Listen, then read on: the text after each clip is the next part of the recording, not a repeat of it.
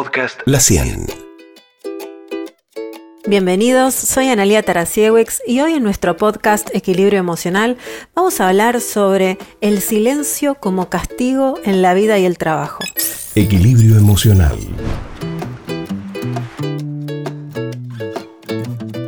Te voy a contar una historia de una chica que una vez me consultó sobre este tema y qué podemos hacer si esto nos pasa.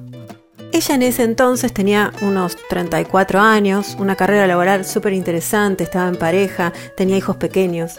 Y me consultó porque en su empresa, que era una multinacional de renombre, la habían ascendido hace unos largos meses y le había tocado un jefe que cuando no hacía lo que él pensaba, empezaba a dejar de contestarle los mails, faltaba a las reuniones, se alejaba, no le daba feedback y al resto sí y la hacía a un lado, digamos, de todas las decisiones importantes. Ella era jefa, entonces no podía participar y elegía gente por ahí menos calificada para tomarlas o de menores puestos, entonces las premiaba o las adulaba en una reunión y a ella no.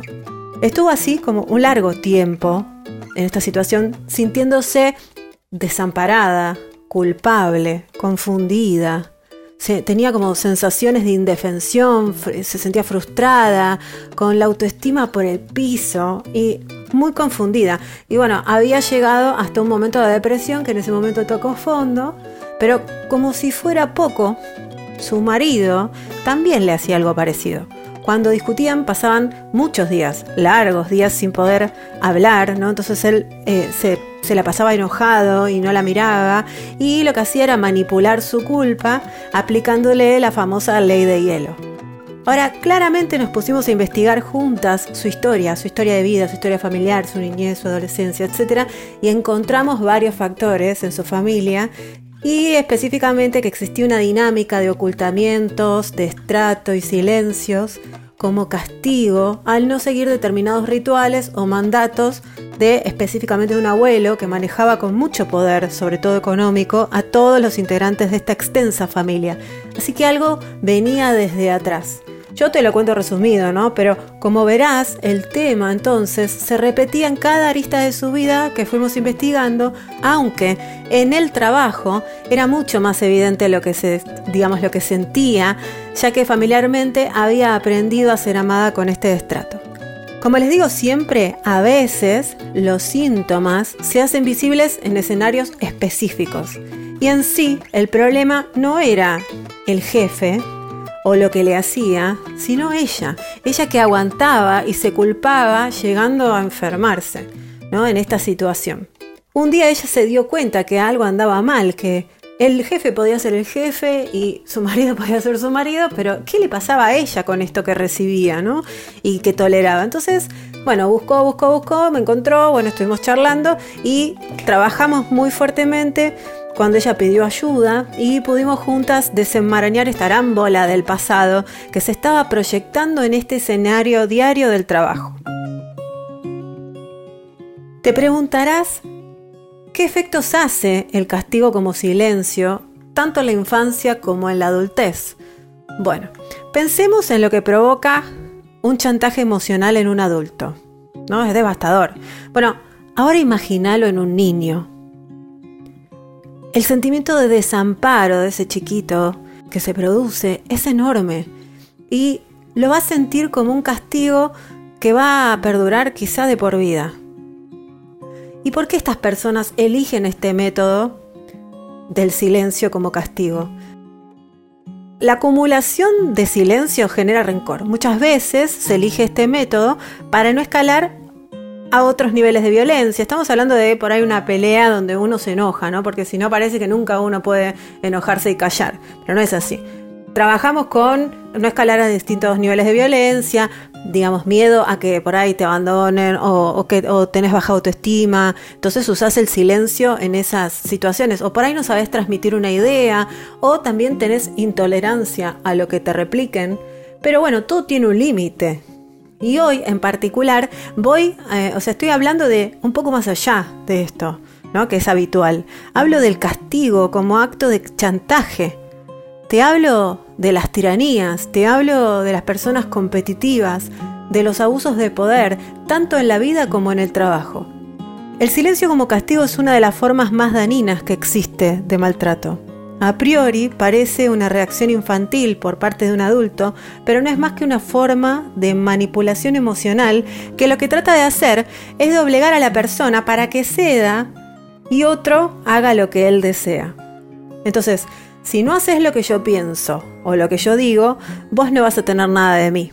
Por lo tanto, pensá, si sos un niño y depende tu vida física, emocional, de ese adulto, y este adulto me deja de prestar atención, ¿qué me va a pasar?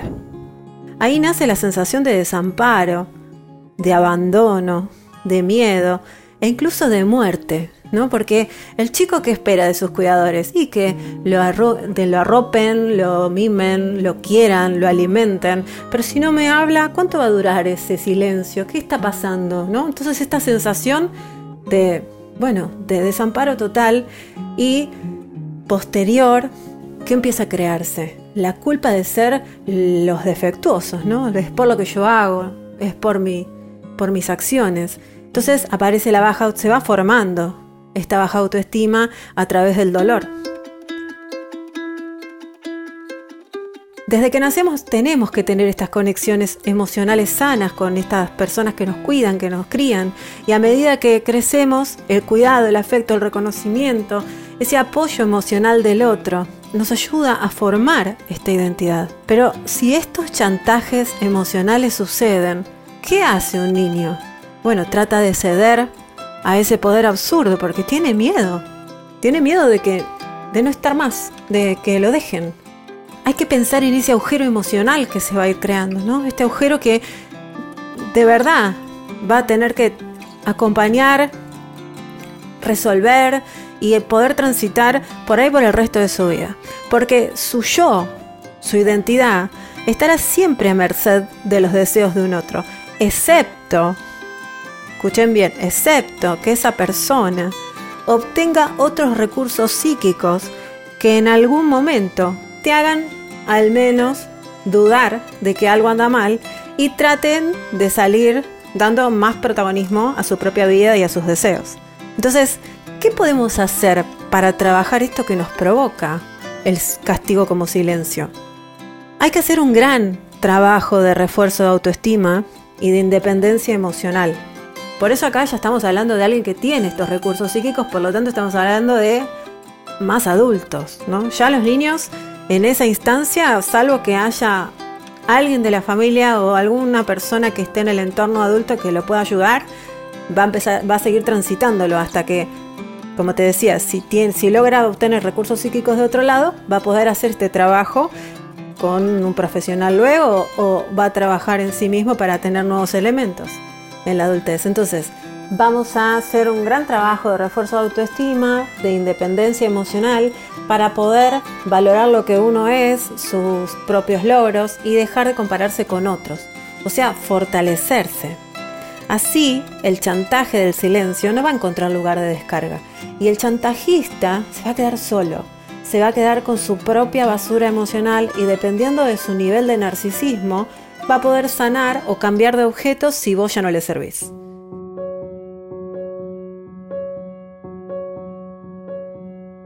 Como ves, es un problema del otro puesto en uno. En uno se refiere, digamos, el problema tiene que ver con mi autoestima, donde yo tengo que trabajar. Pero el narcisismo o la problemática del silencio viene del otro hacia mí. Una vez que vos te das cuenta y te reforzás, nadie, pero nadie, puede tener ese poder de destrucción porque ya no sos un niño que muere o enferma si no lo desatienden, sino que sos un adulto que si bien tiene un agujero emocional, puede pedir ayuda para crecer, puede pensar, puede cambiar, puede eliminar eso que viene de afuera hacia adentro.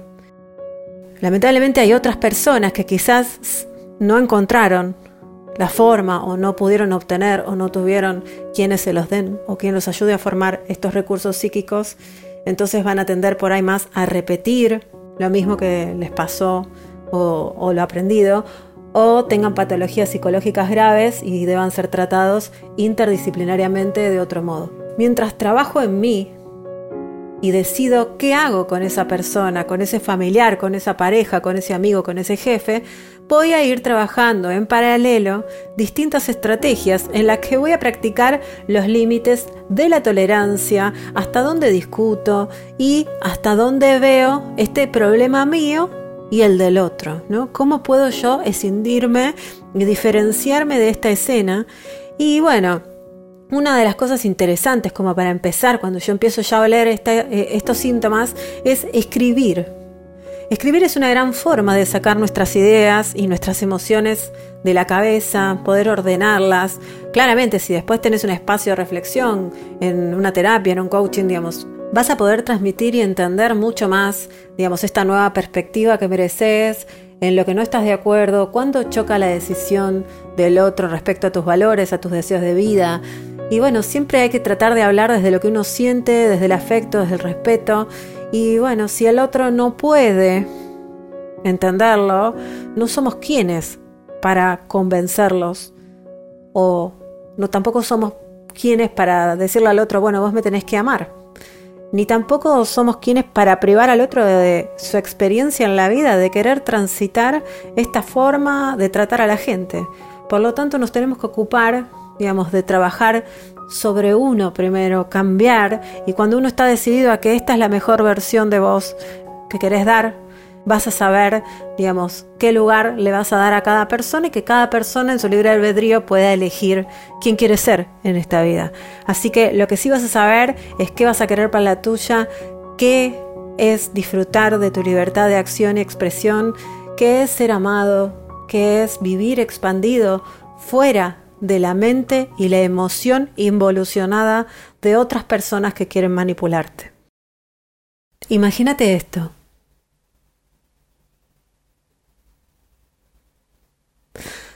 Solo tres segundos pasaron.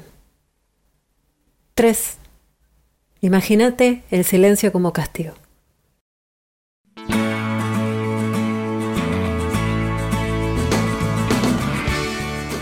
Como siempre te digo, espero que esto te acerque más a lograr la vida que deseas.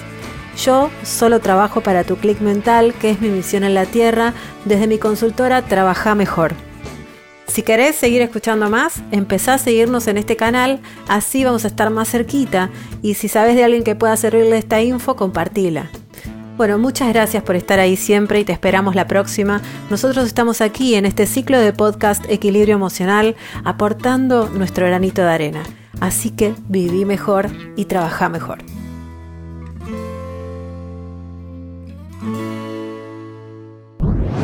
Podcast La 100.